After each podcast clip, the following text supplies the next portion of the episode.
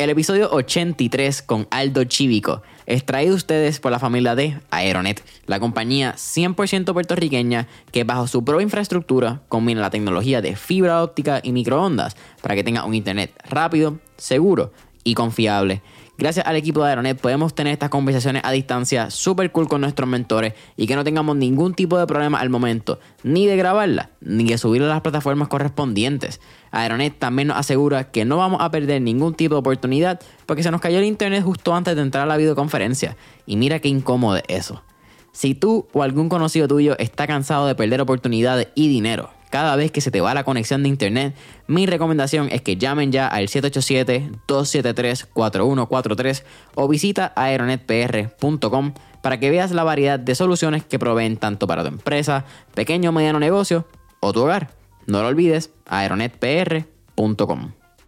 Tener un propósito puede parecer una, un, ah, no, qué altruista o, o, qué bonito que uno vive por sí mismo, pero eh, estaba escuchando varias entrevistas y, y, varios material, que el hecho que tú vives para eh, un, un, propósito de vida, que tienes una, eh, un para qué, tiene un efecto químico en el, cerebro, cerebro porque tener un propósito produce la oxitocina y que es la que facilita la, los vínculos sociales y facilita tu capacidad de conectarte con, con los demás.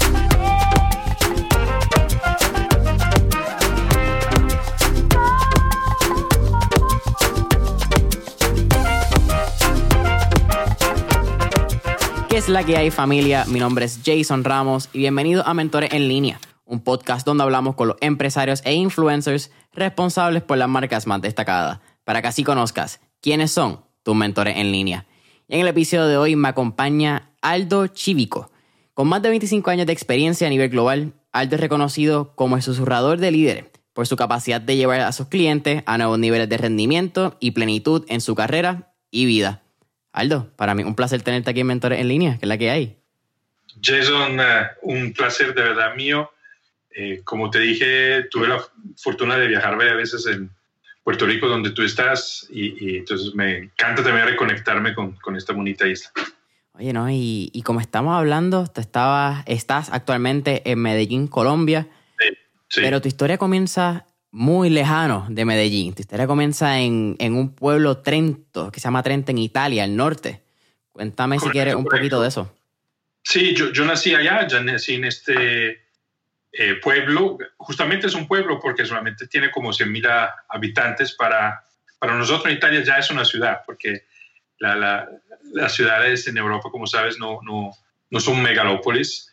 Eh, yo crecí allá eh, con con mi familia, con mis papás. Mi papá es hijo de inmigrantes del sur de, de Italia que emigraron en tiempos de economía muy, muy difíciles allá, antes de la Segunda Guerra Mundial.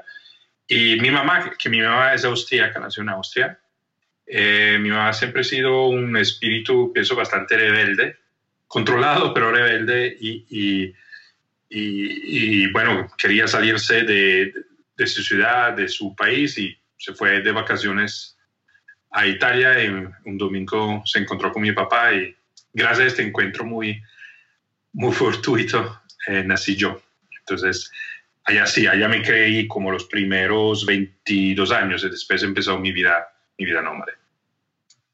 Hablando, mencionas la rebeldía de tu mamá, pero tuve la, tuve la oportunidad de escucharte a ti contar la historia de lo que fue tu abuelo, eh, Hubert. Sí, quizás la rebeldía de mi mamá tiene algo de ADN de mi, de mi abuelo. Mi abuelo austríaco fue eh, un conductor de trenes, eh, pero los conducía justo cuando eh, empezó la Segunda Guerra Mundial y, y, antes de la guerra con la toma del poder por parte de Hitler en Alemania, que claramente el nazismo también se propagó por, uh, por Austria, donde, desde donde es mi mamá y y mi abuelo, eh, que sentía, tenía, yo no lo he, no lo he conocido, pues desafortunadamente murió en un accidente de, de, carro antes que yo naciera, pero por los cuentos que he logrado a, a tener, sé que era alguien que tenía los valores de la libertad y de la democracia muy, muy por encima. Y, se dio cuenta de inmediato el peligro que eso, que, el fascismo eh, y el nazismo representaban para, para estos ideales. Y entonces se organizó con un grupo de amigos, de jóvenes, gente que era más joven que, que él de unos años. Yo pienso que él tenía como que, no sé, 25, 26, 27 años y sus amigos tenían entre 18, 20 y 21 años y organizó eh, un, grupo partisano eh, que en el contexto de América Latina para, para ganarlos haría una guerrilla armada para eh, organizar la insurgencia, la resistencia armada contra las tropas de Hitler. Y se encargaron de un valle, de un valle muy estratégico, muy profundo, un valle muy profundo, muy ancho, y efectivamente lograron a sacar a las tropas de, de, Hitler desde este valle y a consignar un valle libre de la presencia nazista a las tropas aliadas de Estados Unidos cuando invadieron a Europa para, para liberarlas de, de, este, de este criminal que era Hitler. Cuando estás creciendo en, en Torrento, en Italia, estuve también leyendo te criaste durante una época muy particular, que fue la época donde estaban las Brigadas Rojas y donde estaba este movimiento de la izquierda marxista-lenista. Total. Sí, e, e, eso claramente eh, llevaba mucho, mucho las crónicas y la reportería, los medios, eh, los noticieros, los periódicos estaban llenos de estas noticias y era un grupo que podríamos llamar un, un grupo terrorista urbano, un grupo guerrillero urbano, eh, de, inspiración eh, marxista y que era un, grupo que se opuso eh, militarmente a través de secuestros, a través de asesinados particulares. se oponía a, un tentativo de diálogo. Tienes que pensar que estábamos en, en plena Guerra Fría, entonces había ese muro que físicamente era el muro de Berlín, pero de verdad que prácticamente el mundo se dividía en, en, eh, en el mundo alrededor de, de, Rusia con el comunismo, el mundo capitalista alrededor de Estados Unidos e Italia, por ser en la, geográficamente se, se encontró como al límite entre estos dos mundos. Entonces se volvió como un terreno muy, eh, muy luchado, digamos, por, por estas fuerzas. Y las Brigadas Rosas se, se oponían a una a un proyecto político que era al final de diálogo, de, de, reforma y de posibilidad de cogobernar eh, entre las fuerzas gobernativas tradicionales que estaban más aliadas hacia, hacia Estados Unidos y el comunismo. Y, y, por una rebelión hacia no solamente contra el enemigo histórico que pudiera ser para el marxista en este tiempo el capitalismo, pero contra lo mismo Partido Comunista que le pareció demasiado débil o por, querer hacer este compromiso que se llamaba uh, un, compromiso histórico, eh, empezaron a, utilizar la, violencia y asesinaron eh, muchos jueces, muchos eh, políticos, periodistas, sindicalistas, obreros. fueron años muy, muy oscuros, muy, muy difíciles.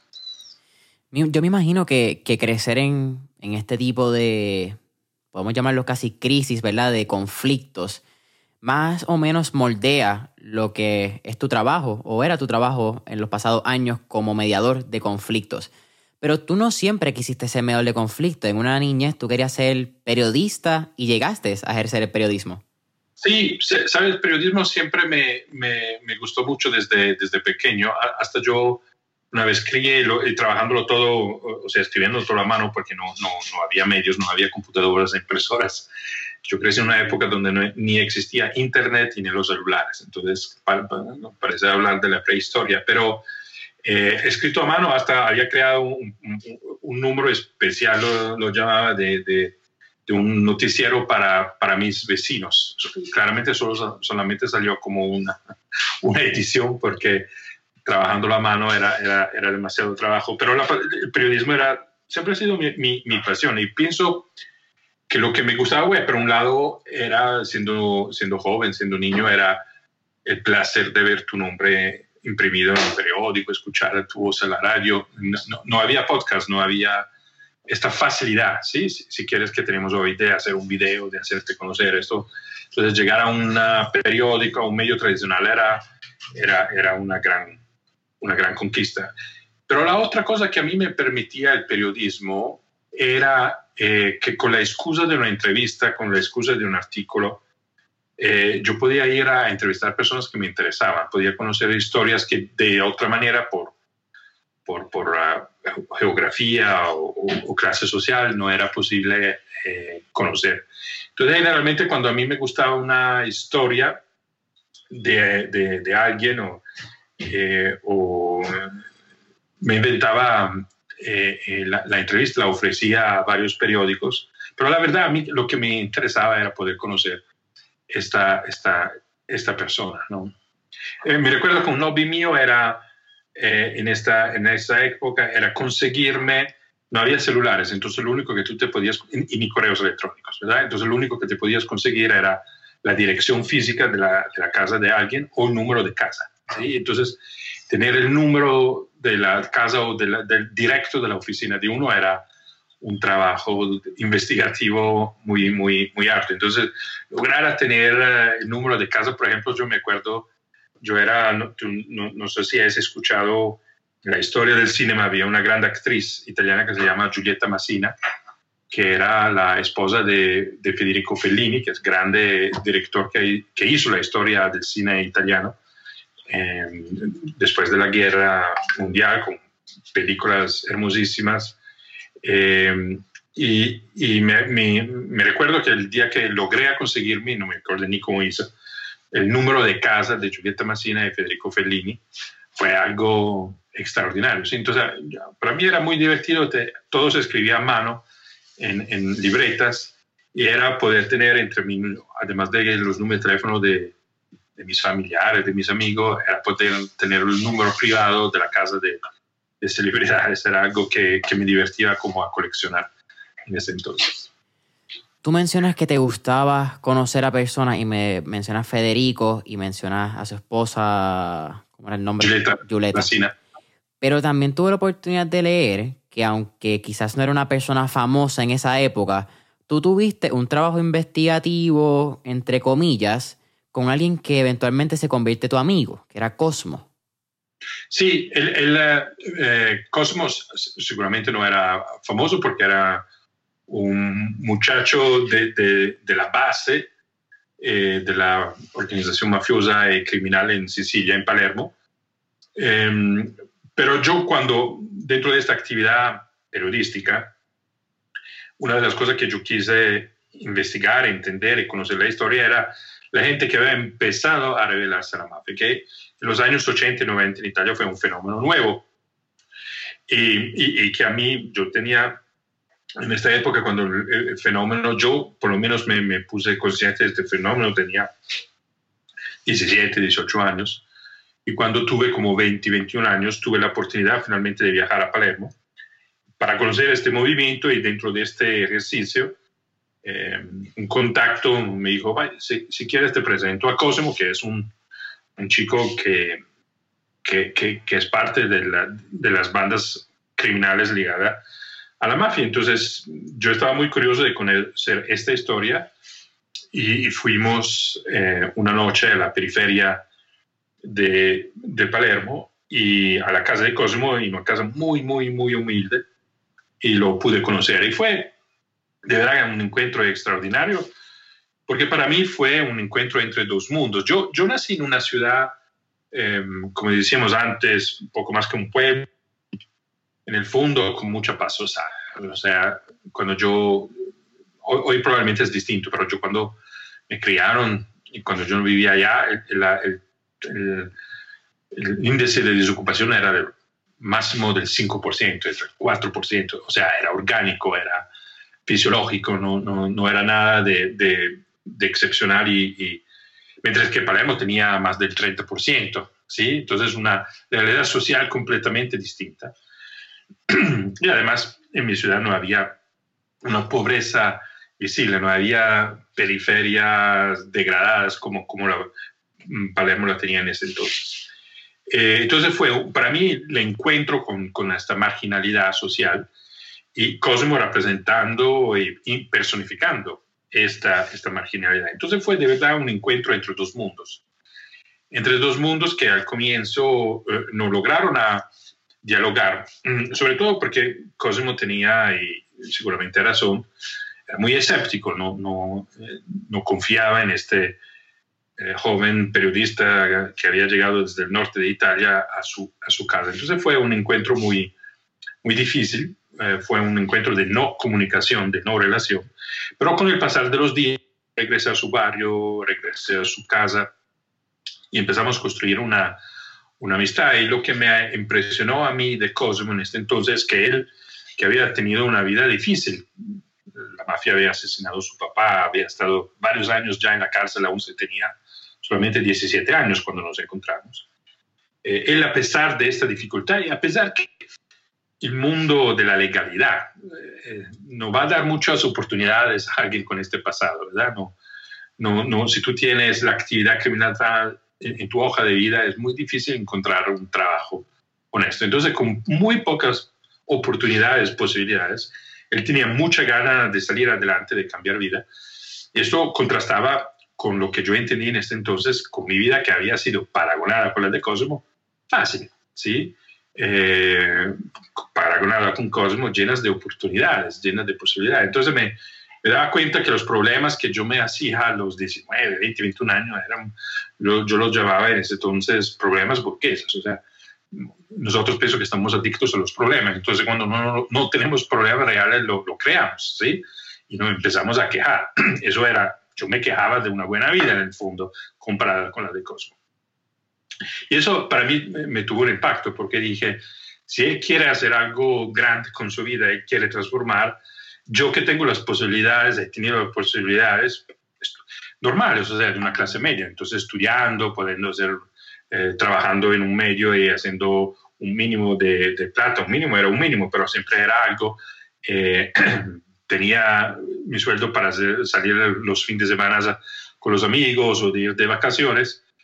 Eh, yo, ¿Yo qué voy a hacer con todo eso? ¿sí? Y, y, eso de verdad que me puso en una crisis existencial, en el sentido que me puse preguntas que pienso que es bueno eh, hacerse en la vida, en el sentido de cuál es el para qué específico de, de, de tu vida. Y empecé a hacerme esta pregunta y, y decidí explorarla, esta pregunta en Palermo mismo, porque lo vi como un, un terreno lleno de contradicciones, de posibilidades, de esperanzas, de innovación, porque había toda esa revuelta eh, y revolución pacífica contra, contra la mafia, y al mismo tiempo era un territorio lleno de contradicciones, lleno de problemas.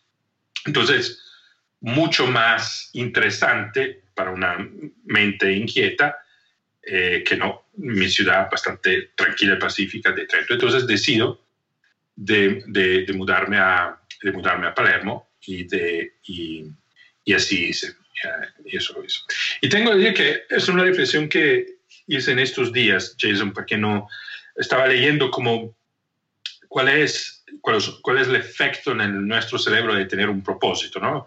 Porque tener un propósito puede parecer una, un, ah, no, qué altruista o, qué bonito que uno vive por sí mismo. Pero eh, estaba escuchando varias entrevistas y, varios material que el hecho que tú vives para eh, un, un, propósito de vida, que tienes una, eh, un para qué, tiene un efecto químico en el, en el, cerebro, cerebro porque tener un propósito produce esto, la oxitocina.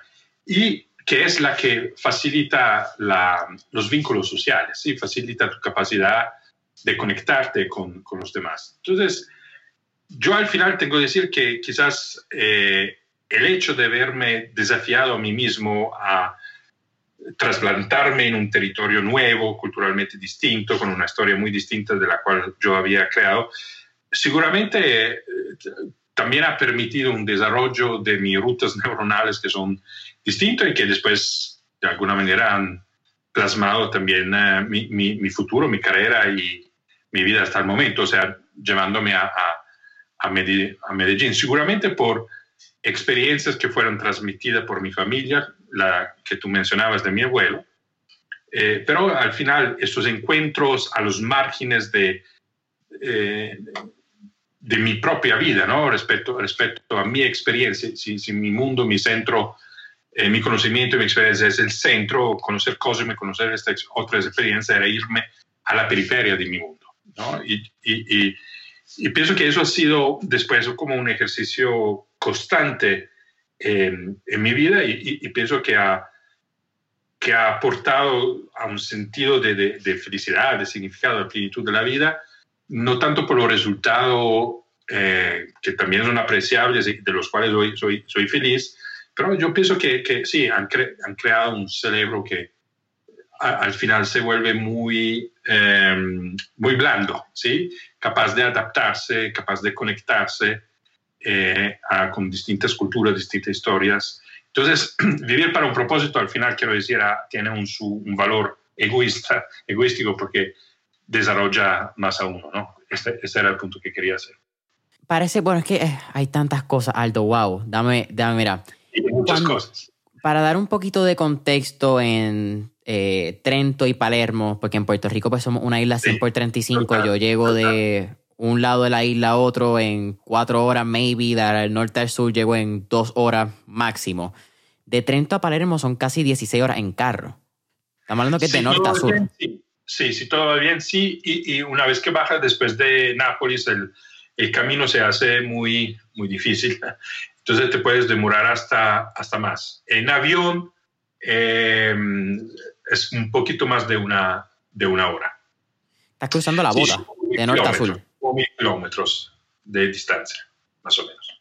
Cuando tú conoces a, y verdad, estaba hablando, ya estabas en Palermo, te habías mudado para, eh, y estabas en conversaciones con Cosmos esto también es el momento que tú le escribes una carta al que en aquel momento era el alcalde de Palermo, eh, Lucas Orlando, y ahí es que tú mudas. Todo esto pasa en, una mismo, en un mismo viaje, en un mismo... sí, eso, mira, eh, eh, digamos, dentro de pocos meses, ¿no? Yo, yo conozco al alcalde antimafia de Palermo, líder de este movimiento mafioso en mi ciudad, él da una conferencia en mi ciudad, yo lo quiero entrevistar, estamos en la misma estrategia de, de, utilizar el periodismo para conocer personas que son interesantes. Y, y lo entrevisto, lo entrevisto allá para, un, para un, una estación radiofónica de mi ciudad.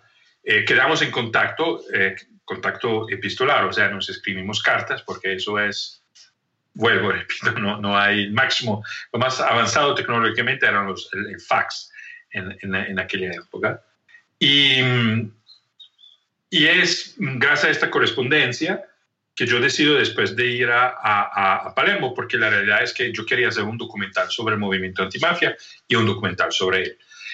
Conocer a Cosmo, ver, tocar con mano, ver, poder observar, vivir durante una semana con este alcalde, eh, entrevistándolo, filmando su actividad, eh, también me enamora de esta realidad. Y, y entonces, cuando termino esta eh, experiencia allá en Palermo, le escribo, le digo, me, yo, yo, quiero venirme a vivir a, a, Palermo y trabajar contigo. O sea, eso era como un sueño extraordinario. Y él, probablemente entendiendo que si en la historia de Italia la migración siempre ha sido del sur hacia el norte, porque había más oportunidades de trabajo, si un joven de 22 años quiere mudarse del norte al sur, era porque algo interesante estaba pasando en el sur y, eso se volvía, si quieres, también simbólicamente una metáfora eh, muy, muy, muy simpática y, que se podía utilizar. Y, yo pienso que le, como que le gustó y él estaba armando la, la, oficina de prensa en esta, en esta época y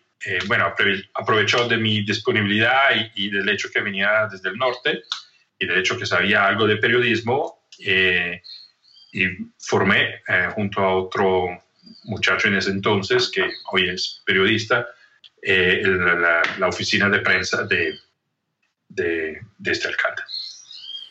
Tú estudiaste en, en, la Universidad de Bologna, lo estuve viendo, una laurea, ¿es como ustedes la llaman en Italia? Sí, laurea, se llama laurea en italiano, que sería, ya, el sistema cambió, eh, pero sí, el, eh, sería, con, en ese entonces prácticamente tú hacías el, el el, primer grado, no sé si, cómo se dice en, inglés, sería el undergraduate, sería como el primer paso en la universidad y la maestría en uno, era todo, todo un, un proyecto. De hecho, una cosa divertida que, pues, puedes imaginar, yo viajaba mucho, trabajaba mucho, entonces no tenía, no era obligatorio en ese entonces estar en las clases para, para, para estudiar, pero sí tenías que dar los exámenes.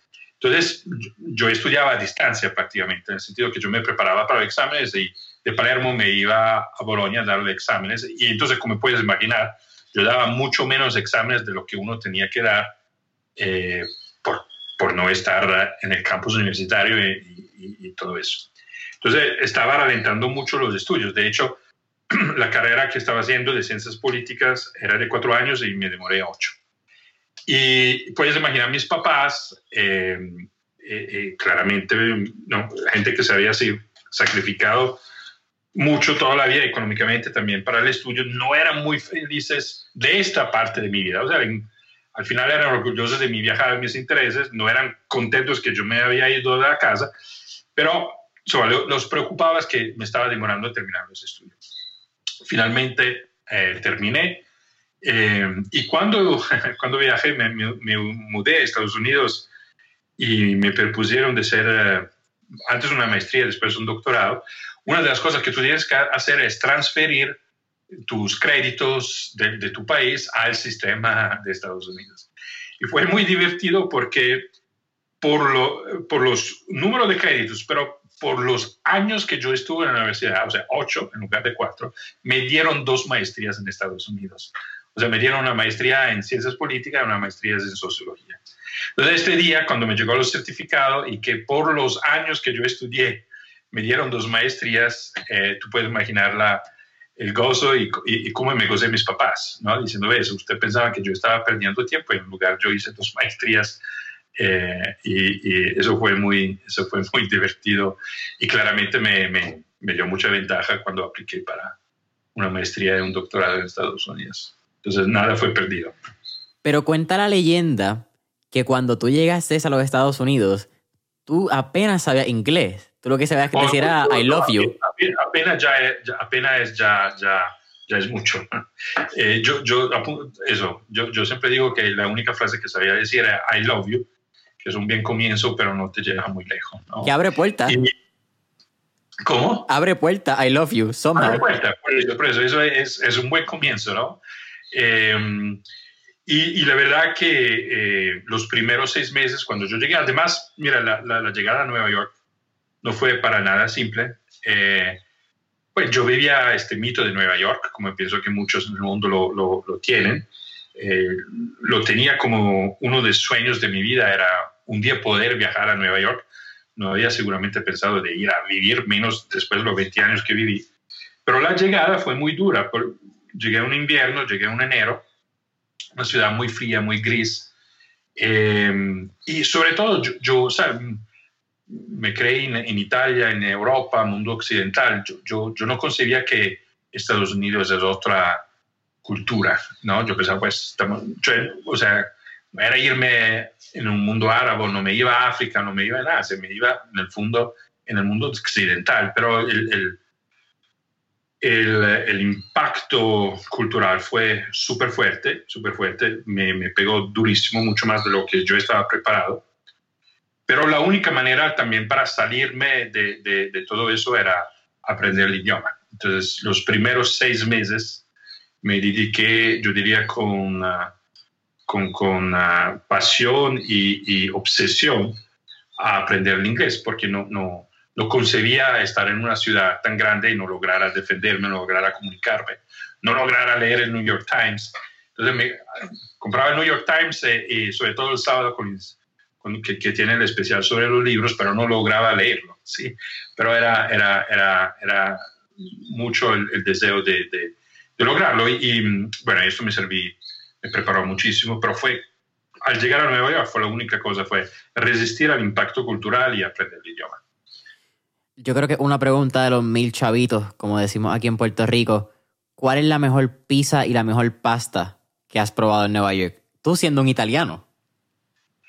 Sabes, eh, hmm, esa es una buena, esa es una buena eh, pregunta. Yo al final, primero te digo eso, los primeros tres años, em, porque quería penetrar a esta ciudad, entenderla, yo hice la decisión consciente de no ir a ningún lugar italiano. O sea, yo, yo, yo, no, hablo, yo no busqué italianos, no, no, no me... Hubiera sido la solución simple, ¿sí? Que, que, además la mayoría de los inmigrantes hacen. Para ayudarme, yo me conecto con la comunidad y con las redes que están alrededor de las comunidades inmigrantes en Nueva York. Eso, hay hasta una comunidad de mi ciudad muy grande. Yo nunca la contacté porque quería conocer al gringo, que se llama, ¿no? Al, al New, York, neoyorquino. Entonces, durante muchos años, no solamente no, no, no fue donde a, buscar amigos o, gente italiana, eh, de manera regular, por lo menos de manera decir, de, de, frecuentarla, y entonces tampoco estuve en restaurantes italianos durante mucho tiempo. Em, pero al final, eh, te diría que, bueno, hay, hay hay los restaurantes famosos como Cipriani y eso, que seguramente son muy, muy buenos, pero también son de mucho billete. Eh, yo descubrí al final una pequeña, un pequeño restaurante eh, que si no me recuerdo mal se llama Mercato, eh, que queda detrás de la estación de, de los buses y mm, muy pequeño, muy tipo trattoria y eso me gustó mucho, al igual que una muy pequeña trattoria cerca de Columbia University que se había vuelto cuando finalmente no solamente hice el doctorado allá, sino que me fue profesor allá diversos, varios años, era casi que mi oficina, ya, casi que toda la reunión de trabajo la hacía almorzando allá en una muy pequeña, muy buena trattoria eh, italiana. Tra l'altro, eh, entre otras cosas, el, dueño era de Palermo, entonces era un motivo más para ir allá a, a comer. ¡Wow! ¡Qué casualidad de la vida!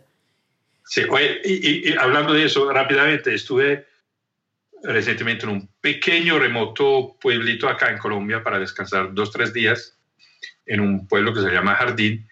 Y a un dado momento veo una pizzería italiana y digo, bueno, vamos a ver cómo hacen la pizza acá en este pueblo remoto de Colombia. Y el mesero me dice, no, acá no, uno no puede partir la pizza en dos, tiene que ser una pizza única, un gusto único. Digo, esa es una exigencia, es muy italiana. El chef tiene que ser italiano para, para poner estas reglas fijas que uno no puede tener la pizza de dos gustos, ¿no? Eh, hawaiana una mitad y salamino picante la otra. Entonces le pregunté quién es el chef y me dijo y era un muchacho de, de Palermo. Eso también me, me, me, pareció muy curioso. Tú mencionaste Columbia University, una Ivy League en los Estados Unidos. Hiciste un doctorado en antropología. Eh, Cogí una clase de antropología hace, uno, hace ya casi un año en la universidad, una 101. Eh, te puedo decir que ha sido la mejor clase de la universidad que he cogido porque no entendía el campo de la antropología. honestamente no sabía qué era la antropología, punto. Y me parece muy curioso, no solamente tu trasfondo, porque creo que tiene una mezcla cultural muy interesante entre vivir unos años al norte de Italia, luego ir al sur, tu papá siendo un inmigrante del sur al norte, tu mamá viniendo de Austria. ¿Cómo llega el, doctorado de antropología a tu vida? Pues mira, llega, llega porque, porque llega, no porque lo buscaba. Primero porque yo nunca, nunca, nunca había pensado de hacer un doctorado. O sea, eso no, no, no estaba en los planes de mi vida. No, no era ni algo que me, que me atiraba. O sea, no es algo que uno decía, me gustaría, pero no puedo, o no logro, no soy capaz. No, no era, ni mencionado, o sea, no, no tenía lugar en mi cabeza. Em, y, y, llega porque em, cuando yo me inscribo a la, a la, maestría en Columbia University en Relaciones Internacionales, que yo pensaba de hacer para después seguir trabajando como periodista, em, el profesor, el fundador de, del Centro de Resolución de Conflictos Internacionales, Andrea Bartoli, me dice, bueno, tú ya hiciste una maestría en Italia prácticamente, porque el, nivel que de universidad en Italia en ese entonces eh, se, equiparaba, yo había hasta dos. Entonces, me dijo, la verdad, estás, pienso, gastando tiempo y plata en hacer una, una otra maestría, eh, porque no haces un doctorado. Y yo, y yo de verdad que le, le, creía mucho a este, a este profesor, eh, me, me, inspiraba mucho, fue un gran mentor que yo tuve. Entonces le dije, pero doctorado en qué? Dice, pues a ti siempre te han gustado como los conflictos, las situaciones complejas. yo pienso que si tú haces un doctorado en antropología, te, te puede preparar mucho, te puede ayudar mucho en eso. Y yo dije, bueno, lo hago. Y la verdad, ¿sabes? La reacción dentro de mí fue un poco quizás la, la que tú tuviste cuando te, te escribiste a, este curso. la antropología tiene, no, tiene que ver con historia de la población indígena, eh, eso que tiene que ver con conflicto, con la política contemporánea, que eran los temas que me interesaban a mí, no, no me interesaban como las culturas, en este entonces por lo menos ancestrales. Pero le quería tanto a este profesor, sabía que me conocía y me gustaba lo que él hacía, porque él era antropólogo y hacía resolución de conflicto, que yo dije, bueno, lo hago. Entonces eh, terminé aplicando a este programa de antropología de Columbia University, que además es el programa más antiguo en Estados Unidos, porque es allá que se fundó la, antropología americana. Eh, y inicié sin saber de verdad en qué me metía. Fue cuando empecé tomando cursos, además tuve la gran fortuna de, tener como profesor de etnografía uno de los asistentes estudiantes de, Margaret Mead, entonces de, conectarme, si quieres, con, los principios de la, inicios de la antropología, eh, me fue apasionando porque en el fondo era poder ser a un nuevo nivel y a una nueva profundidad lo que a mí me gustaba, que era escuchar la historia de la gente, entender los contextos y las historias personales de la, de la gente. Entonces fue como, yo, yo lo, a veces lo, lo llamo como un periodismo de, lujo, porque no tienes como la afán de tener que escribir un artículo, sino que te puedes dedicar años a un tema y sin problemas. Aquí tú me corriges si me equivoco, pero entiendo que la antropología americana nace como un método de, espionaje, ¿cierto? En lo que es la Primera Guerra Mundial, Segunda Guerra Mundial. Sí, fue, no, nace, digamos, con estas intenciones, pero la antropología fue utilizada antes, eh, antes, digamos, de, la americana hasta en Europa, fue utilizada como un instrumento de colonialismo, ¿verdad? Eh, y, fue limpiada, purificada después, y, y lo mismo pasó lo mismo pasó en, Estados Unidos, que herramientas de la, de la, antropología fueron utilizadas durante la Segunda Guerra Mundial, sobre todo, si no me acuerdo mal, en, para el Asia, para el Japón. Pero eh, eso pasó también muy, y fue un debate muy grande dentro de la comunidad de, antropología en Estados Unidos durante la guerra en Irak, la guerra en Irak y, y el manual de contrainsurgencia que, que nació con la, con la guerra, la invasión de Afganistán e Irak eh, fue, fue escrito por, por antropólogos y los antropólogos acompañaban las tropas de Estados Unidos para conocer las tribus de, en Afganistán. Y, eso fue una controversia muy, eh, muy grande dentro de la comunidad de antropología en Estados Unidos. Mientras estás haciendo tu, tu primera práctica, entiendo, en, de la Universidad de Columbia, llegas a Medellín. Sí, yo había conocido unos amigos, me había vuelto muy amigo de unos jóvenes de, de, Medellín. Eh, nos habíamos conocido en, en, Italia y en Europa. Eh, tenía esta invitación abierta a viajar a Medellín. Medellín para mí era un referente importante porque, dado que me interesaban todos esos temas de, del secuestro y de la mafia, e Italia, sobre todo Italia del Sur, había sido paragonada muchas veces en los medios como la Colombia de Europa. Entonces, siempre había sido un país que me, que me fascinaba. Y porque me fascinan las contradicciones, eh, de alguna manera. Entonces, cuando finalmente eh, alguien de Colombia pasa por la Columbia University y nos propone de organizar un taller de resolución de conflictos, eh, yo me, me, propongo y, y, la Columbia University me, me da la posibilidad de, de viajar a Medellín.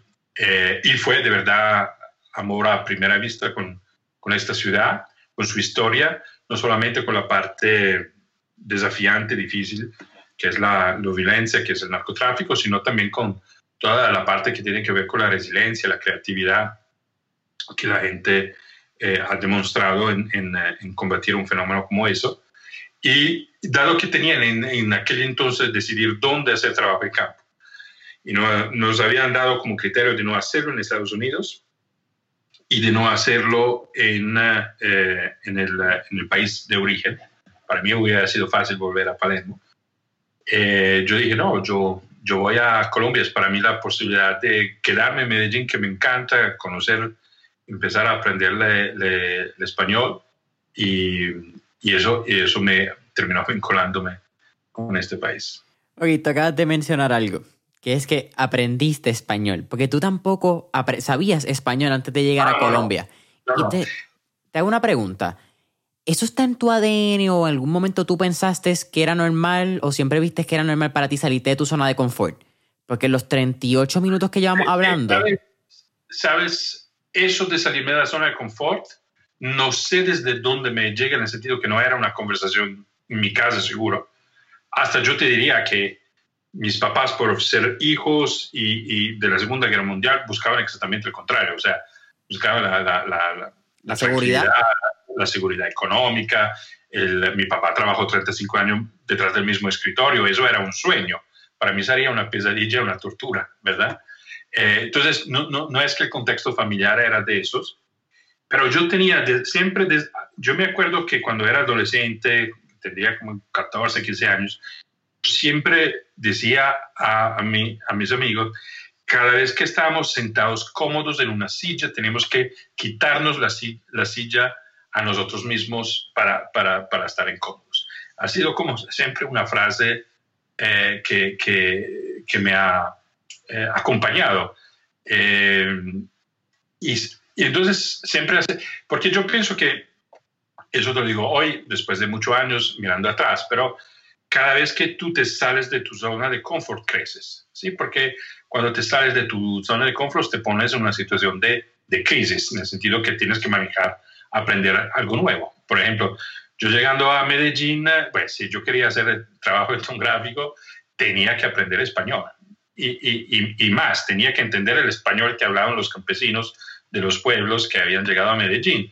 Entonces, al comienzo, los amigos que yo había conocido en Italia me traducían del español al italiano, pero con el tiempo, con los meses, eh, obviamente tenía que, aprender es, eh, español. Entonces, la incomodidad de, estar, otra vez, de estar en un lugar, donde, eh, que te encanta, ¿sí? Eh, pero con el cual no, logras conectarte porque hay una barrera que es el idioma, pues la única manera es aprender el idioma, ¿verdad? Entonces, eso fue, sí, casi que, casi que natural, ¿no? En este sentido. Tienes dos eventos particulares cuando está empezando en, el, en, el, en lo que es la investigación de campo de Colombia que quiero tocar, que me parecieron fascinantes y tengo demasiadas preguntas desde por qué, porque parecería estar más loco que nada en los dos eventos que te pasan. Y son, la primera es cuando llegas y conoces a, este individuo bajo el seudónimo de Doble Cero, que era el director de las tropas metro, metropolitanas, creo. Era un líder paramilitar, sí de la ELN, que era el ejército. No, él, era un líder paramilitar. Ese es uno que conocí cuando yo llegué. El otro era un líder de la guerrilla. Eh, Francisco Galán. que era Francisco Galán, exactamente. Son dos personajes distintos y ah, eh, eh, espectros opuestos, ¿no? Ideológicamente. Creo que es muy particular porque, como te mencioné al principio, no he tenido la oportunidad de ir a Medellín, Colombia pero cuando uno escucha a los paramilitares y uno escucha sea la FARC, sea la ELN, sean los distintos grupos paramilitares y guerrillas que hay, al ver noticias, al quizás prensa amarillista, tú estás alarmado. Tú estás, tú dices, estos son unos locos de mente, déjame irme alejado. ¿Por qué tú decides, empezamos por la historia de doble cero, que creo que en orden cronológico es la primera, ¿Por qué tú decides uno contactarlo? ¿Y qué pasa por tu mente en esta vez que tú estás pues, llegando a, las montañas donde ellos estaban eh, ocultos, donde era el campamento? No solamente como un antropólogo, pero también como un extranjero. Sí. Eh, pienso que al final era la misma curiosidad que me había llevado a conocer a Cosmo, o sea, no, no, era el mismo ADN en este sentido y es siempre el, deseo de entender una realidad a través de las historias. Y pienso que las historias a veces son importantes porque las historias personales nunca son en, en, blanco y negro, son llenas de contradicciones. Y, entonces yo pienso que las verdades o las interpretaciones más interesantes están en el gris, de, nuestras historias. Eh, entonces, entender, eh, en el caso de él, de verdad, el deseo de encontrarlo fue porque yo había conocido sus víctimas, yo había sido los pueblos que habían sido fuertemente golpeados por la, la violencia de su grupo y como consecuencia de sus órdenes. Entonces, la verdad, yo lo que quería entender era eh, por qué, o sea, por qué toda esa violencia, por qué todas estas masacres. Y, y entonces no era ni tanto entender su historia personal, sino que era entender la racionalidad de sus acciones. Eso fue como lo que me, lo que me llevó a, a, a encontrarlo y la verdad que también eso fue un encuentro no buscado, pero fue un periodista, escritor, eh, que, que, me lo propuso y, y, y, logró, digamos, a, negociar y a mediar este encuentro. Y como tú dices, me fue en las montañas, en el acampamento de él, y estuvimos todo un día juntos. Y la cosa para mí sorpresiva, sobre todo porque yo había conocido sus víctimas, había estado en los pueblos, que habían estado marcados por su, violencia de su grupo. Eh, la cosa para mí fascinante era que juntos a una mentalidad muy guerrerista, muy militar, eh, era una persona absolutamente agradable, ¿sí? Para, para, para hablar con un sentido de humor, con una inteligencia muy amplia, con un conocimiento histórico de Colombia muy amplio, con una persona absolutamente agradable. Me recuerdo que cuando se quitó las gafas que tenía de sol, eh, y pude mirarlo en los ojos, me recuerdo que la primera impresión fue, pues son, son, es una mirada de, de, alguien que es padre, de alguien que es papá, o sea, bondadosa, ¿sí? No, no era como, después sí he conocido a otros que tienen una mirada muy fría, muy, muy, muy, muy de muerte.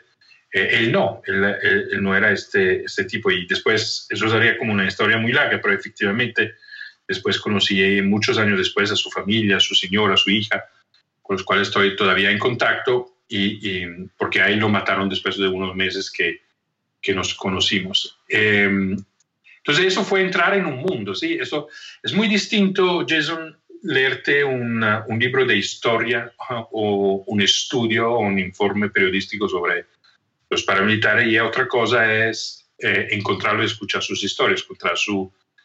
Y empatizar con ellos. Y empatizar no significa simpatizar. Tú, tú, puedes ponerte en lugar del otro sin necesariamente tener que aprobar o, justificar o, estar de acuerdo. Eh, hay una brecha muy grande, profunda e incolmable entre quienes utilizan la, la, violencia y, mi historia personal y mis convicciones. Pero, pero eh, eh, si tú quieres entender la complejidad del mundo, es interesante ponerte entenderla desde el punto de vista del, otro. Y, por las mismas razones eh, me fue a encontrar el otro lado, si quieres, de la, del conflicto, que era un grande líder, Francisco Galán, de, de la, del ELN, un líder histórico eh, de, de, este conflicto que estaba en una cárcel de máxima seguridad. También allá alguien me propuso de, de, encontrarlo. No fue un encuentro simple al comienzo porque él tenía mucho escepticismo pensaba que pues, como extranjero llegaba a Estados Unidos, pensaba que era de la CIA. Me acuerdo, muchos años me dijo, cuando, cuando usted me escribió, yo pensé, pues se me, se me metió la CIA. Entonces, él estaba muy, muy escéptico y, nos tomó tiempo, varias visitas, eh, cocinarle una vez un almuerzo italiano en la cárcel, que construimos una, otro tipo de, de relación. Y hoy, hoy yo pienso que si hay un converso de la paz es Francisco de en Colombia que ha cambiado mucho eh, su, su, mirada, su vida, eh, la, mismo, la misma eh, vida de él, lo que lo hizo de manera completamente distinta. y para mí es un, es un placer, un orgullo el, el, hecho que esta amistad que construimos hace muchos años, como casi 20 años, sigue, sigue hoy todavía. Estuve viendo en internet y tengo entendido que Francisco Galán fue arrestado hace un año más o menos, para eso de febrero 2020, por unos hechos que habían cometido 20 años anteriores y él estaba preso al momento. Sí, exactamente. Fue, fue, mm, pues hay un fenómeno hoy, yo pienso que es que se hace política a través de las cortes muchas veces y desafortunadamente. Y, y eso fue en el caso de, de, de, de él, fue una fue una forma para presionar el ELN cuando él ya no hace parte del ELN desde hace mucho tiempo. Eh, y sobre todo, como tú mencionabas, eh, eh, no hubiera podido cometer este delito porque ya estaba en la cárcel. pero finalmente la cosa fue resuelta por intervención del, del, gobierno de Colombia que tuvo el, sentido común de, de, no dar la, el mensaje equivocado que, que, que quien ha pagado cárcel, porque Francisco además no ha, no ha sido indultado, sino que se hizo 14 años de, de cárcel, y que después cambia de vida, eh, no es una buena señal en un país que está en un postconflicto que después, eh, eh, si haces todos esos cambios y pagas tu pena, después vuelves a la cárcel. No sería un mensaje inteligente, digamos, si, si, si queremos un futuro que transcenda el pasado. Tú mencionaste algo que, que me parece muy interesante y qué bueno que, que lo trajiste, que es el tema que las historias, pues, a veces pensamos que son blancas y negras, pero realmente son más grises que, que blanca y negra. Y a mí me enseñaron, no sé ni hace cuántos años pudo haber sido, eh, o no me lo, no sé si una enseñanza, más un dicho que aprendí eventualmente, y es la palabra history. His story, es su mm. historia. Y creo que cuando estamos, en este caso, hablando un poco más ya en lo que ha sido tu trabajo como mediador de conflictos, eso es algo que imagino que, ha sido tu día a día, entender que, como tú mencionaste, hay un lado de la moneda que fueron las víctimas, o son las víctimas de un crimen, pero también está la historia del criminal y, de dónde viene, cómo nació, quizás la razón detrás, quizás no era que él quería, era lo que conocía, que puede ser la historia de, del amigo Cosmos. Total. Y, muchas veces eh, la cosa interesante que descubrí, y, no justifica absolutamente, absolutamente lo que hicieron, pero lo puede explicar, es que muchas veces estos grandes victimarios han sido víctimas antes, ¿no? Han visto asesinar a sus papás, han, sido, han perdido la, la, familia ha perdido la tierra o eh, familiares han sido secuestrados, o sea, hay, hay, un contexto y una historia de violencia alrededor de otras historias de violencia. ¿sí? Entonces, entender el contexto mm, te ayuda a entender estas historias, eh, no justifica la responsabilidad individual, eh, pero yo pienso que hay, hay, que mirar alrededor también de una historia para ver cómo nacen, ¿no? Cómo es posible ciertas, cómo se desarrollan ciertas biografías, sobre todo si queremos encontrar una solución, ¿no? Entonces, yo pienso que hay, hay que jugársela tratando de entender tan, también las historias incómodas, ¿sí? Eh, además, ¿sabe? Una, una de las cosas que yo, una de las experiencias que yo, yo, yo he tenido en, todo eso es que entender que si yo no tengo esta biografía es exactamente porque yo he tenido otro entorno, o sea, he estado bastante afortunado en mi vida de tener una familia unida, un papás que me han querido, que han hecho sacrificios para, para mi educación, en un contexto histórico y momento donde eh, la violencia, ni la violencia de Italia me ha tocado de cerca, ¿sí? Entonces, no, no, desde este punto de vista, si quieres, una vida sin traumas, ¿verdad? Eh, eh, y en la, en la confrontación, en el diálogo con estas historias, yo he entendido que esta capacidad para la violencia, ¿no? esta capacidad de matar, es, una, es un instinto humano, una capacidad humana que, que yo también tengo. Eh, no, no, no, no me he encontrado en la vida en una situación para sacarla, esta capacidad, para desarrollarla. ¿sí? Pero yo he entendido que si hubieras nacido y crecido en las mismas condiciones eh, de varios de mis interlocutores durante estos años de trabajo etnográfico, eh, yo también hubiera podido ser una de estas etnografías, ¿no? Y esto eso me ha, ayudado mucho a, no, a, entender que nunca tenemos que escucharla o, tratar de conocer la historia de un otro desde un piedestal moral superior, ¿no? pensando que somos mejores. Eh, son, son facetas distintas de la misma humanidad. Eh, y, y, que si hay una herida en la humanidad del otro que lo lleva a la violencia, esta misma herida está dentro de ti también. O sea, la, tienes que sanar también dentro de ti, aun si tú no, no la has mostrado, si tú no tienes una, una experiencia directa, ¿no? Pero si es verdad que somos todos parte de la misma humanidad, Entonces, lo que vive el otro, y, incluyendo el victimario, es un reflejo de la, de la humanidad que tengo yo también. ¿no? Aldo, te pregunto, eres, por lo que hemos hablado y he estado escuchando, te apasiona conocer de las personas, te apasiona esto de los conflictos. ¿En qué momento y por qué decidiste convertirte en, coach de liderazgo? Y al final del día yo creo que emprender, en vez de seguir quizás una vida de académico, que estuviste seis años, si no me equivoco, como, como asistente académico en Colombia y, o mediador de conflictos. Sí.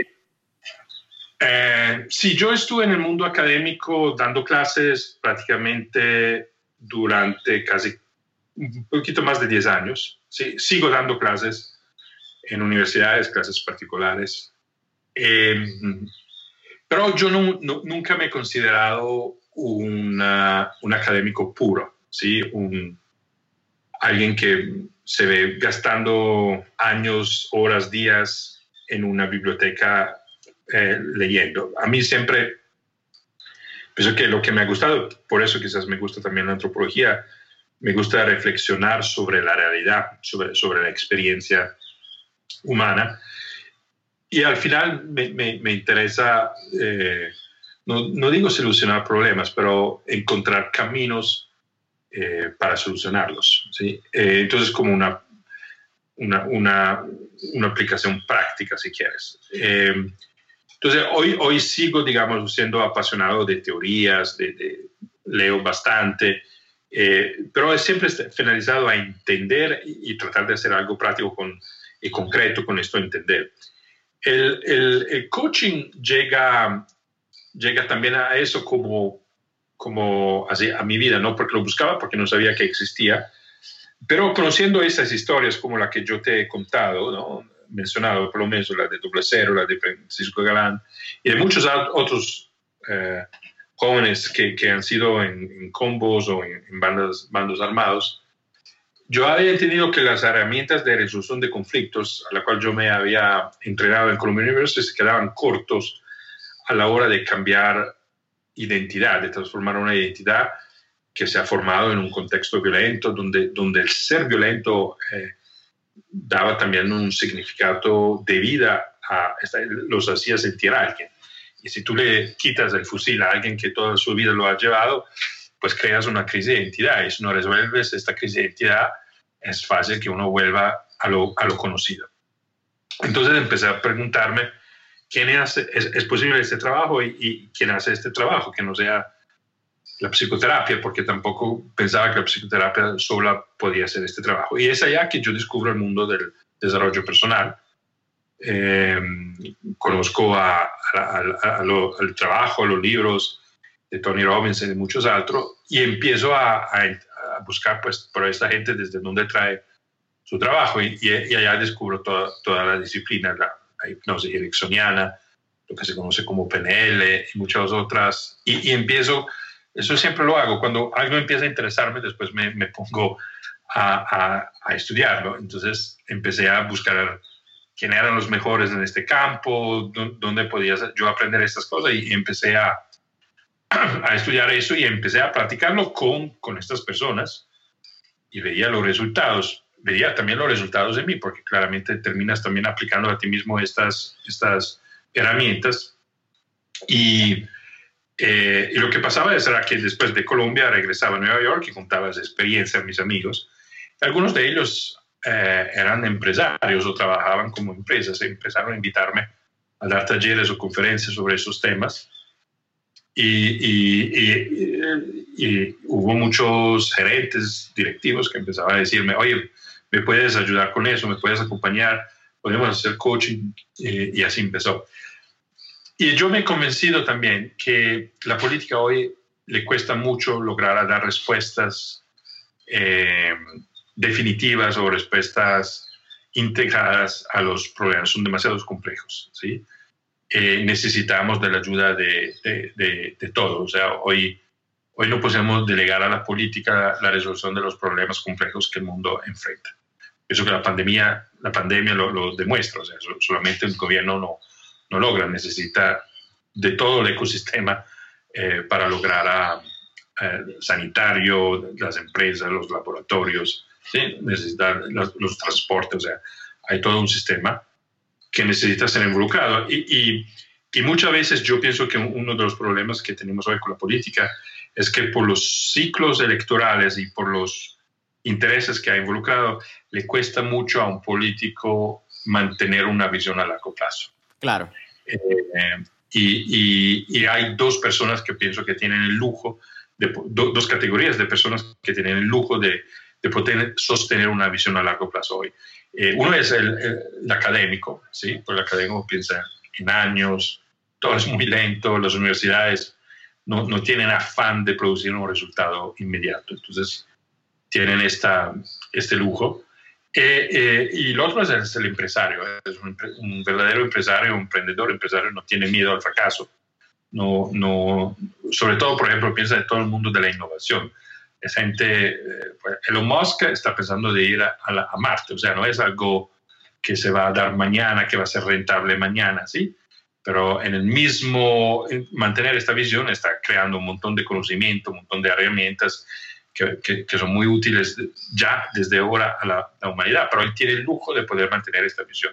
Entonces, yo pienso que hay como estas dos categorías de personas que hoy pueden pensar a largo plazo y no, lo, no le asusta apuntarle a largo plazo, que es el académico y el empresario.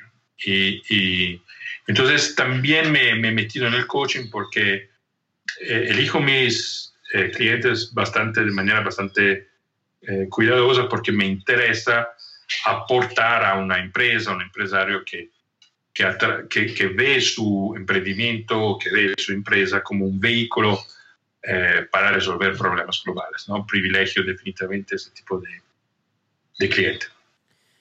Tú mencionas la parte de que cuando este, como empresario y como académico tienes la, el privilegio, yo creo que es un privilegio ciertamente, de poder mirar a largo plazo, sea con tu, tu corporación, tu emprendimiento, startup de tecnología, etc. Pero yo creo que con las redes sociales, y esta es mi opinión, Jason Ramos, muchas veces esas visiones han visto eh, cortadas por visiones a corto plazo, porque queremos llegar a la meta más rápido, porque lo que está en las redes sociales es, eh, como yo le llamo, el Shiny Object Syndrome. Queremos llegar rápido a la meta sin pensar en, en lo que pasa en el camino. ¿Cuál sería una recomendación que tú le darías a, a todos estos líderes que nos escuchan? Eh, no solamente el liderazgo, pero en también quizás tener en esa paciencia en, en, la visión a largo plazo.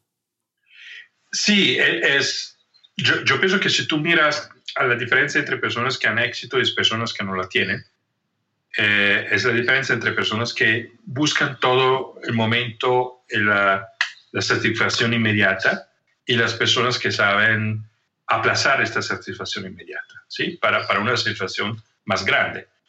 Eh, entonces, logran renunciar a eso. Eh, cualquier atleta de alto rendimiento tiene, tiene esta categoría mental, tiene este criterio, ¿sí? Eh, renuncio a salir y a, comer mucho y a gozarme mis amigos eh, este fin de semana porque quiero ser un atleta de rendimiento, quiero, tengo la competición en un mes.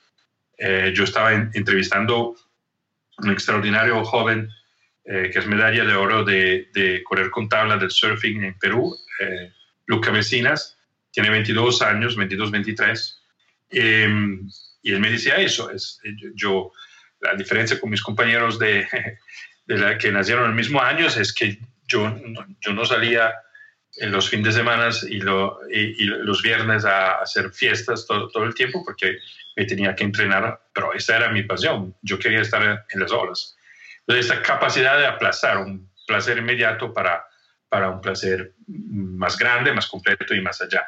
Y pienso que tú tienes razón, la, la, las redes sociales, este mundo de la inmediatez, de likes, nos da la, la, ilusión eh, de, de, de esta descarga de adrenalina para una situación inmediata.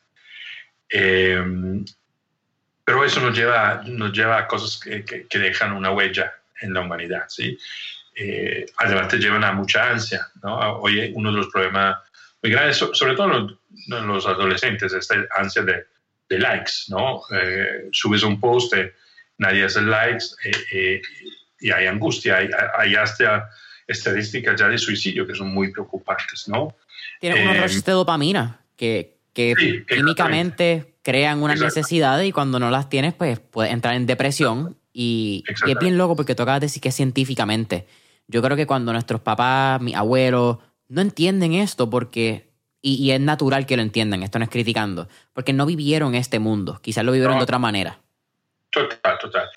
Y mira, eh, pero la dopamina es también importante cuando tú eh, pones una meta, o sea, el, hecho que te pones una meta, eso genera dopamina, ¿sí? O, sea, el, problema no, no es que la dopamina hace mal, no, no, lo contrario, eh, pero la puedes generar de varias maneras. Entonces, justo estaba escuchando en estos días un, autor que me gusta mucho que se llama Steven Kotler y él decía que él, sugiere de no revelar a, cuáles son tus objetivos a los demás, de mantenerlos secretos, porque dice que si tú lo, que si tú, es otro efecto inmediato, ¿verdad? O sea, que si tú compartes cuál es tu objetivo a largo plazo, eh, tú ya desgastas la, dopamina que sostiene la motivación de lograr un objetivo, la desgasta inmediatamente. Porque al final, si tú dices, sabes, quiero escribir un bestseller, quiero hacer este libro, quiero, tengo esta idea de emprendimiento, la voy a hacer. Si tú lo opinas, si tú lo piensas, esto de compartirlo es una descarga de adrenalina, ¿sí? Es una satisfacción inmediata, Entonces, es un desperdicio de dopamina que podrías en lugar mantener sin compartir lo que tú quieres hacer y esto te, sostiene la motivación para ir hacia, hacia, hacia el objetivo. Yo pienso que esta disciplina ¿sí? de, pensar más allá del hoy, de pensar más allá del inmediato, es quizás el, el desafío que tenemos hoy, porque la tecnología nos da la ilusión que nos parece que todo es posible ya. Tú tocaste el caso de, de Luca Messina, medallista de oro panamericano en, en surfing. Sí. Y, mencionaste una palabra que a lo largo de tu historia me parece bien curiosa, Aldo, y es pasión. Y si miramos todo lo que hemos hablado en los pasados una hora que llevamos ya, muchas de tus pasiones han llegado a tu vida. Tú no las has ido buscando. Y entonces tengo casi una pregunta y que como que mi, hipótesis de, lo que es pasión por lo que hemos hablado. Yo creo que la pasión llega cuando tú tienes las puertas abiertas de aceptar ideas y de aceptar las energías que te trae el mundo. Sí. Y sabes que yo, yo siempre, eh, la, diferencia entre yo y unos compañeros de, que tenía en secundaria, que por ejemplo, recuerdo un muchacho que era brillante, quizás uno de los mejores estudiantes de, de, secundaria que, con el cual compartimos, yo, yo era uno de los peores. Entonces había una fecha académica grande en ese entonces entre los dos, pero tenía la vida ya planeada, ¿sí? Porque era familia de una, hijo de una de las familias de abogados más, más, más importantes de mi ciudad y, y era claro que él iba a estudiar derecho y a ser abogado y seguir haciendo lo que su papá y sus tíos estaban haciendo y que su abuelo estaba haciendo, ¿sí? Una vida ya muy encajada, muy, muy, con un guion muy, muy preciso, ¿sí? Yo no sé por qué, a mí eh, nunca, nunca me ha interesado eh, guion de, de, otros para que se convierta en el mío. Yo siempre quise escribir mi propio guion, ¿sí? Y, y, seguir modificando además este guion. O sea, el final lo sigo lo sigo cambiando o, sigo adicionando capítulos si quieres. Y Yo, yo, me apasioné en, el coaching hace más o menos 10 años, un poquito más de 10 años, porque eso era algo que, que se, se, estaba volviendo, se conocía en esta época, el coaching no, no existía en mi, en mi, época, entonces, entonces si algo nuevo existe, yo por qué no lo puedo aprender, yo, si, si es que me interesa, ¿sí? Entonces tengo esta curiosidad, si quieres. Yo diría que tengo un propósito eh, pero después, ¿cómo lo realizo? Eh, ¿A través de qué herramientas? Eso puede cambiar. Eh, yo te puedo decir que he cambiado carrera casi cada 10 años, ¿sí? uno podría decir, qué desastre. Y yo te digo, no, me, está yendo bastante bien, o sea, soy feliz y, tengo el estilo de vida que, que, quiero tener.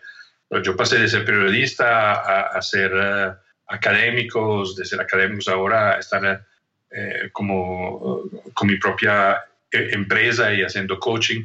Y yo no sé, en 10 años puede ser que hago otra, otra, otra cosa. Ya mi coche está cambiando porque estoy produciendo los caballos, porque he descubierto estas, estas herramientas. Entonces, eh, una de las cosas que me ha llevado la, la pandemia, dado que estoy prácticamente bloqueado respecto a la vida nómada que tenía antes, es que este año toda la plata que no, no gasté en viajes y en, en, arriendos en Miami, donde tenía el apartamento, lo invertí en un caballo para poder tener un caballo con el cual hacer coaching. Sí, y eso abre una nueva aventura. ¿Estaba planeado? No, pero es algo que me apasiona y me interesa. ¿sí?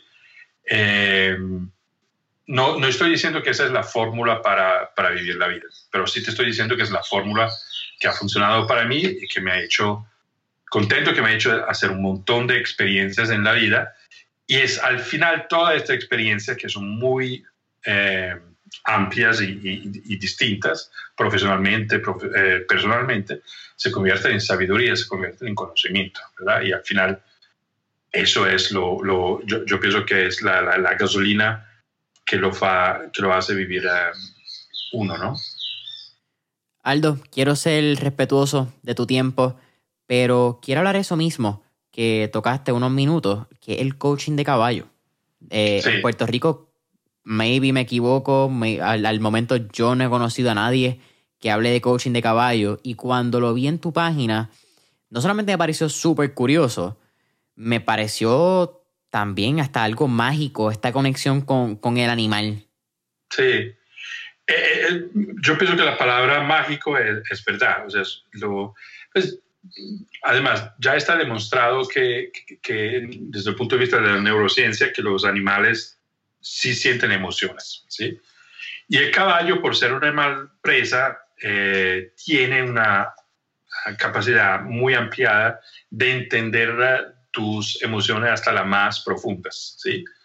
Eh, ¿Qué significa eso concretamente?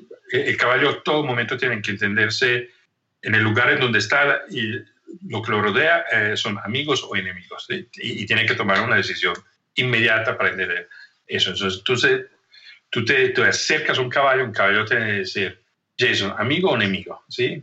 Puedo estar tranquilo, me toca, me toca salirme. Entonces, tiene que entender y tiene que sentir tu energía de manera inmediata y profunda. Entonces, si Jason en el fondo tiene miedo de los caballos, ¿sí? Pero se muestra tranquilo, sereno, hasta macho con él, el caballo ve, siente dos señales, ¿sí? Siente, siente eh, tu miedo y siente también como tu aparente tranquilidad. Entonces dice, aquí hay algo que no funciona. Entonces, eso a mí me preocupa, dice el caballo, ¿sí? Porque no hay alineación, no hay integridad. Entonces el caballo reacciona, cuando está en un círculo, reacciona se, se, pone nervioso, empieza a mover la cola, empieza a caminar, empieza a estar lejos de ti. Y yo como coach veo eso y entonces sé que algo está pasando dentro de Jason. ¿sí? Entonces después yo con, con el coaching es el arte de hacer preguntas, lo que trato de hacer es volver explícito lo que en el fondo se está moviendo eh, en lo más profundo de Jason. Y, y muchas veces eso hasta para el mismo Jason se vuelve una revelación. ¿sí? O sea, se vuelve consciente algo del cual no estaba consciente. Ah, mira, yo era todo un líder eh, que se mostraba con confianza, pero en el fondo tengo un, un miedo muy profundo, ¿sí? Entonces, entonces allá empieza un labor muy interesante. Los caballos, eh, tú como proceso de coaching puedes llegar a eso después de muchas sesiones. El caballo te lo muestra inmediatamente, sobre todo es revelador para quien, se, quien interactúa con, con una persona. Yo, yo me acuerdo, trabajé una vez con un gerente y le mostró, el caballo le mostró eh, su gran incapacidad de poner límite. O sea, era alguien que se dejaba para, para, para, para hacerse aceptar, aceptaba cualquier cosa. o sea, no ponía límite, no ponía límite en, la, en las relaciones sanas. Y fue tan revelador y se asustó tanto este gerente que que no, no, no, no quiso seguir coche conmigo porque fue demasiado fuerte la revelación. Yo, yo, eso pasó como hace dos años, yo creo que está todavía ya masticando todo lo que el caballo le mostró y, fue, muy, fue muy intenso para, para esta persona. Caballo es un espejo, caballo es un espejo, pero un espejo que te muestra lo que tú no, hasta no conoces. El caballo y la terapia del coaching a través del caballo puede ser para individuos también como compañías y equipos de trabajo. Sí, sí, total. los talleres con equipos son muy divertidos. Em, porque, por ejemplo, uno de los ejercicios que yo hago con, con, eh, con ejecutivos que quizás trabajan juntos, ¿verdad? Todos los días, es que eh, yo le, le, digo, por ejemplo, le puede decir, oye, yo quiero que ustedes juntos eh, logren que el caballo pase de esta esquina a esta otra esquina, ¿sí? Y tienen un minuto para hablar entre ustedes cómo lo van a lograr. La regla es que no pueden tocar el caballo y la regla es que después del minuto de cómo ah, ah, eh, deciden cómo hacerlo, no pueden hablar entre ustedes. Entonces, todo tiene que ser a través del movimiento del cuerpo. Y es muy interesante ver, la, o sea, allá se revela la calidad de las relaciones, la capacidad de comunicar, eh, la capacidad de estar de acuerdo hacia un objetivo, ¿sí? De cómo se logra, la, cómo se resiste a la frustración, cómo se maneja el fracaso si no se logra el objetivo. O sea, son un montón de temas que salen de un ejercicio que parece poco, que es como mover un caballo de una esquina a la otra.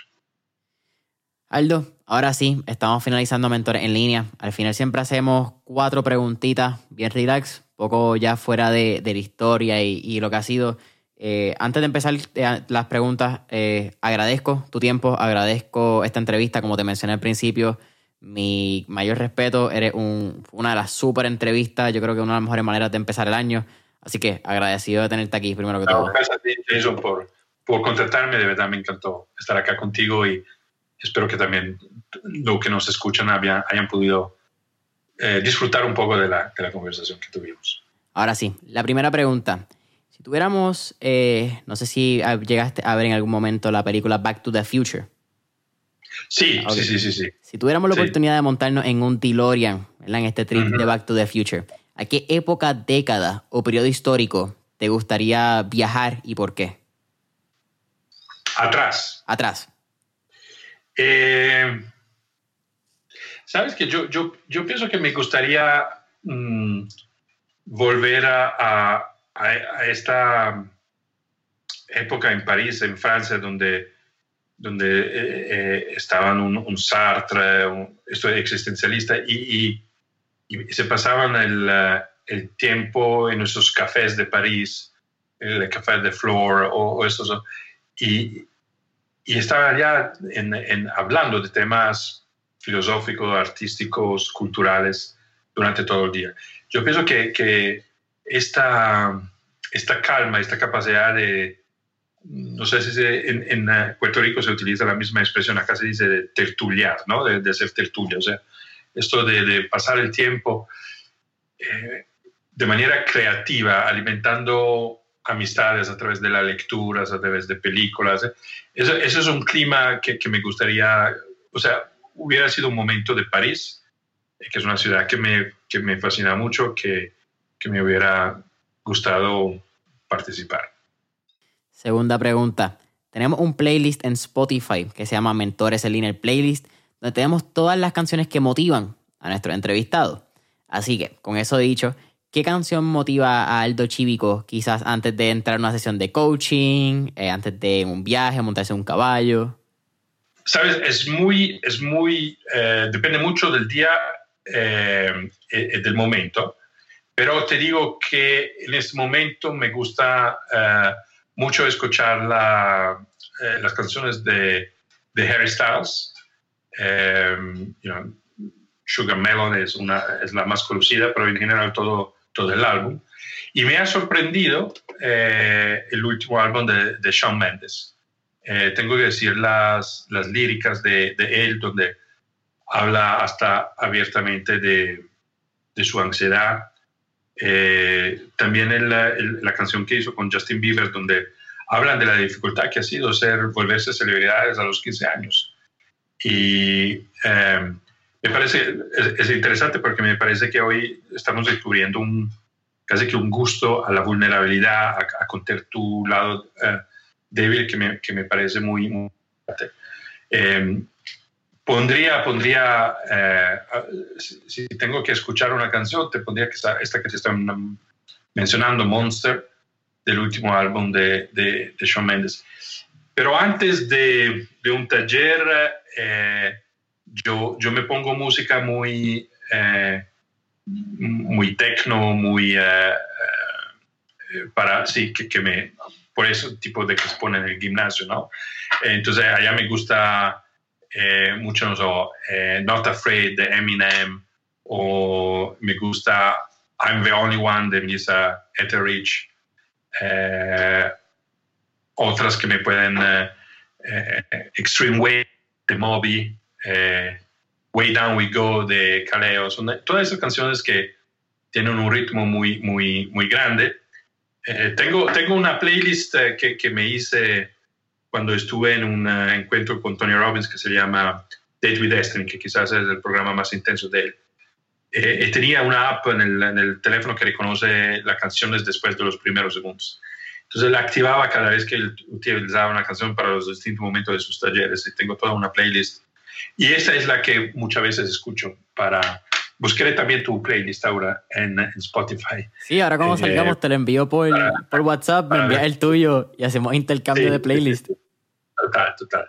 Eh, pero a veces me, me, me pongo esa, donde, donde para, para concentrarme antes de un taller, sobre todo.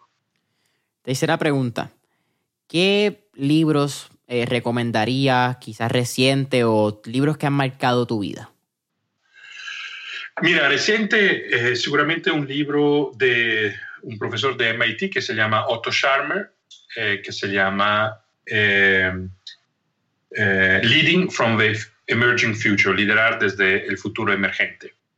Eh, que me parece es un, un, un, libro que he retomado muchas veces, varias veces, y que me ha inspirado porque eh, nos pone también consciente que, que el futuro que nos enfrentamos no se parece nada al pasado. Entonces hay muchas pocas cosas del pasado que nos pueden decir cómo, cómo vamos a enfrentar el futuro. Entonces hay, hay que tener esta predisposición, apertura hacia, hacia el futuro e, e intuirlo. Eso seguramente es un libro que me ha, eh, que me ha ayudado eh, muchísimo.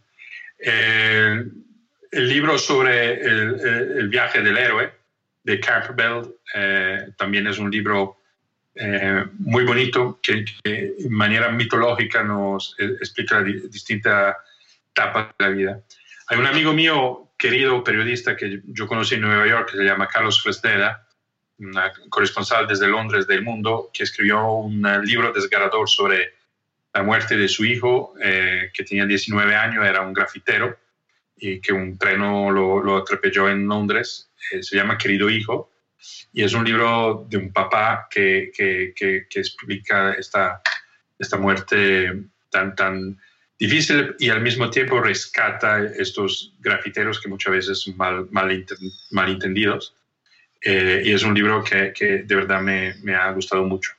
Eh, me he vuelto a releer durante la pandemia el libro de Viktor Frankl eh, sobre el significado de la vida, ¿no? sobre su experiencia en el campo de concentramiento. Y termino con un libro que, que, que aconseja Tim Ferriss, es un libro de Rolf Potts que se llama Vagabonding, que explica cómo, cómo vivir viajando nómade en el mundo pero si tú le cambias a la palabra vagabond y le, pones la palabra emprender o la palabra crear, se vuelve un extraordinario manual también para, para emprender y para ser creativos. Y es otro libro que he, leído eh, durante la pandemia que me, que me ha gustado mucho. Tengo cuatro recomendaciones de libros nuevas, así que eso me gusta. Gracias, Arlo. Ahora sí, Arlo, la última pregunta de mentores en línea. Si tuvieras algún tip o recomendación para nuestros escuchas que quizás están emprendiendo o buscando emprender en estos momentos? ¿Cuál sería esa recomendación de Aldo Chívico? Mi recomendación sería de estar muy, muy, muy claros eh, sobre un propósito superior, o sea, sobre tu para qué estás emprendiendo.